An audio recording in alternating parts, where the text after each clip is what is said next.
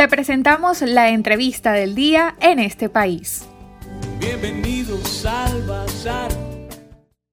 Vamos hoy a hablar del tema económico, específicamente de eh, cómo los venezolanos han tenido grandes dificultades en estos meses y mucho más en medio de este confinamiento, de esta cuarentena social, para poder adquirir su, cesta básica, sus alimentos día a día, el tema de la hiperinflación.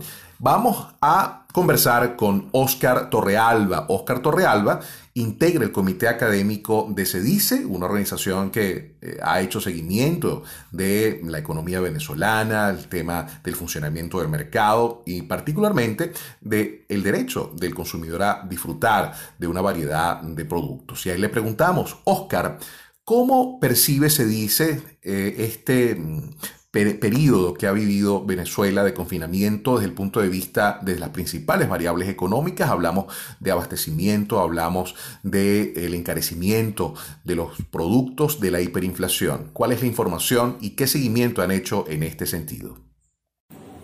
Saludos Alexei, muchísimas gracias por invitarme a tu programa, encantado de poderles acompañar hoy con relación a la pregunta que me haces, es importante destacar lo siguiente. Para el 30 de abril, el consumo promedio de 61 bienes y servicios de una familia integrada por tres personas alcanzó valor de 55 millones de bolívares. Canasta que exige 123 salarios integrales si lo calculamos a 450 mil bolívares. Aún no calculamos al nuevo aumento de salario, ya que está vigente a partir del primero de mayo. Este consumo promedio equivale a 288 dólares si lo calculamos un tipo de cambio de 191.863 bolívares por dólar. En 15 días, eh, comprendidos entre el 15 y el 30 de abril, una variación de precios de 44,93% en términos generales y esto obviamente causa mucha, mucha suspicacia. ¿Por qué? Porque eh, por lo general los primeros 3-4 meses del año no suelen ser tan inflacionarios con respecto al resto, porque hay un periodo de pago de impuestos sobre la renta, porque es un periodo donde, donde la actividad económica se ralentiza y por lo tanto no se suele eh, observar una variación de precios significativa. Esta variación de 44,93% es la más alta en los últimos 8 meses, por lo tanto causa mucha preocupación. De hecho, si evaluamos la variación mensual, es decir, la variación del mes de abril, tenemos eh, como resultado 86,58%. Y esto está motivado por varias razones. La primera de ellas es que hay un conjunto de subvenciones que en medio de este confinamiento se han estado realizando y esas subvenciones se hacen eh, mediante el financiamiento o cuyo financiamiento es por medio de la monetización o emisión de dinero. ¿Por qué sacamos esta conclusión? Porque no existe fondo de previsión, fondo de estabilización con el cual eh, pueda, se pueda contar para realizar todas las subvenciones que se han hecho por medio del carnet de la patria y todos los pagos a nómina de la pequeña y mediana empresa. La única, el único camino que ellos tienen para poder financiar este tipo de políticas, de estas subvenciones, de estas transferencias directas, es mediante la monetización del déficit y en efecto la liquidez monetaria ha tenido aumentos significativos. No solamente explicado por el aumento de la liquidez monetaria, también tenemos que explicarlo por medio del choque del shock de oferta que existe en la economía motivado por, también, también por diversas razones. La primera de ellas es el mismo confinamiento. Es decir, la cuarentena eh, reduce eh, significativamente la actividad económica y por lo tanto nuestra, la oferta de bienes en la economía, lo cual afecta el precio. Y la segunda eh, variable de, de, relevancia es la escasez de combustible. De hecho, aún no me queda claro si es peor la escasez de combustible o la cuarentena en la, en la que nos encontramos. Porque la escasez de gasolina afecta a todos los sectores y al afectar a todos los sectores coloca en jaque a la economía venezolana. Es decir, tenemos una afectación total de la economía. Y por lo tanto también tenemos un, shock de oferta que aumenta, que, influye en la estabilidad de los precios. Esas son eh, algunas de las, de, las, de las impresiones que tenemos en materia... Em, en materia de índices de variaciones de precios. También que es importante que destacar que la inflación interanual eh, había, eh, había estado disminuyendo, pero a partir del 30 de marzo comenzó a aumentar de nuevo. Es decir, la inflación al 30, al 2019, al 30 de diciembre, eh, cerró en 9.426%. De hecho, nuestras cifras se asemejan mucho a las cifras publicadas por el Banco Central. Y a partir de, de enero, la variación interanual había disminuido y llegó a 2.725% en términos interanuales. Pero a partir del 30 de marzo comenzó a aumentar de forma significativa, es decir, estamos retomando una variación de 3.734% en términos interanuales. Son realmente cifras preocupantes, Oscar, que dan cuenta de lo que planteaba recientemente la ONU, que estimaba que producto de esta pandemia, la pobreza en el mundo podía duplicarse durante este 2020.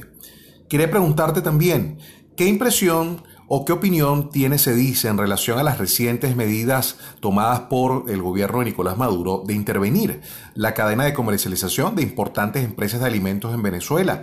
¿Consideras que esto pudiera agravar aún más este escenario económico que describes y la imposibilidad de sectores populares, de amplios sectores sociales de acceder a estos alimentos. Sí, va a impactar. De hecho, había mencionado anteriormente que las razones por las cuales el precio en general está aumentando, el precio de los bienes, se debe principalmente a una política inflacionista por parte del mismo gobierno eh, venezolano se debe a una eh, disminución de la actividad económica producto no solamente del confinamiento, sino también producto de la escasez de combustible y por lo tanto, mientras no se corrijan estas, estas causas, entonces vamos a ver una tendencia al alza de los precios en los bienes de nuestra economía.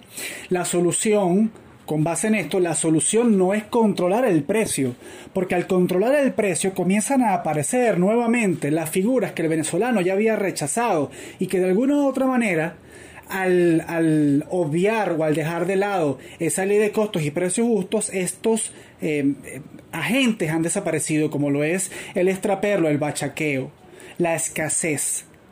¿Qué ocurre cuando se controla un precio de mercado? Cuando lo controlamos, el precio lo, colocamos, lo fijamos por debajo del precio del mercado. Por lo tanto, está por debajo de lo que las, las personas han estado dispuestas a pagar. Y el precio está por debajo de lo que las personas están dispuestas a vender.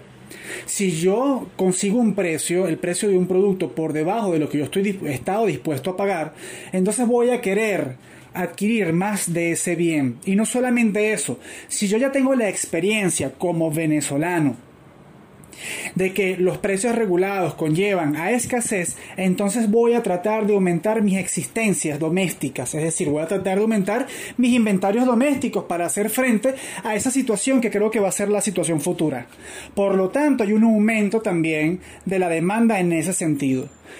Teniendo en consideración que la economía venezolana se encuentra estancada por un conjunto de políticas económicas aplicadas a lo largo de los años, pero más aún por el tema de la cuarentena y por el tema de la escasez de combustible, la capacidad que tiene nuestra economía de reponer inventarios es bastante baja.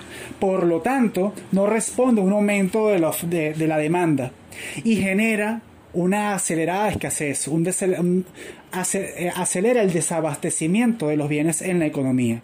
Estas son las primeras causas que causa, que, que genera, perdón, un control de precios, porque en definitiva, ah bueno, y hay que generar, hay que, hay que tener en consideración lo siguiente. Cuando se controla el precio, que hay una escasez de bienes, se genera un desabastecimiento en general por las razones antes mencionadas, empieza a suscitarse o a, implementarse un control en la demanda. Entonces reaparece un tercer elemento muy rechazado en la economía venezolana, muy rechazado por los venezolanos, mejor dicho, que es el control en la demanda, es decir, la venta por ciertos días, tanto por persona, el captahuella para controlar la, la, la venta de productos por persona, por semana o por mes, es decir, empiezan a aparecer estos elementos que, generan costos transaccionales en las ventas normales de los bienes en, nuestra economía. Por lo, tanto, por lo tanto, vivir en sí mismo se vuelve mucho más costoso. Oscar, el sector empresarial, los pequeños y medianos comerciantes, el sistema productivo ha hecho un llamado al levantamiento gradual de la cuarentena ante la urgente necesidad de reactivar a las empresas que siguen sobreviviendo, que siguen luchando para mantenerse en pie. ¿Se dice, ha hecho alguna estimación de los efectos que una permanencia de este confinamiento y de esta parálisis pudiera generar en el sector económico? Es muy difícil tener una estimación exacta de en cuánto va a disminuir la actividad económica debido a que la cuarentena no afecta a todos los sectores de la economía por igual. Hay sectores que se ven más afectados que otros.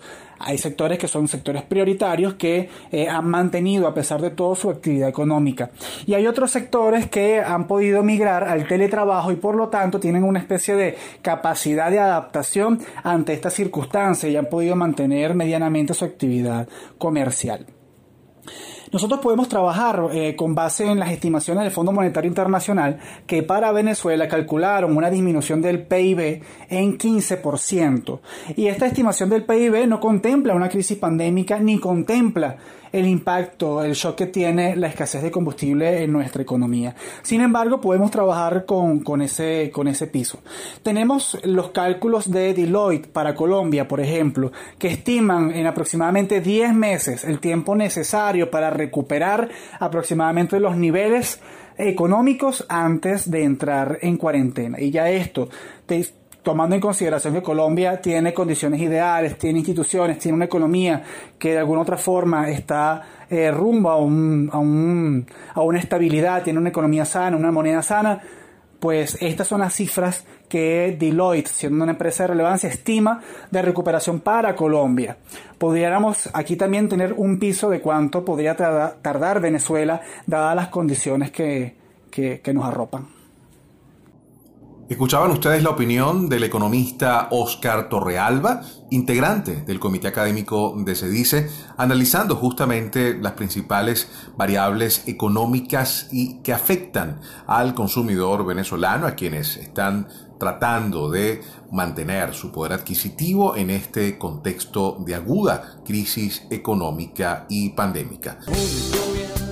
Para conocer más del programa en este país, visita nuestras cuentas en redes sociales, en Twitter e Instagram como arroba en este país radio, en Facebook en este país programa radiofónico y en la página web en estepaís.info.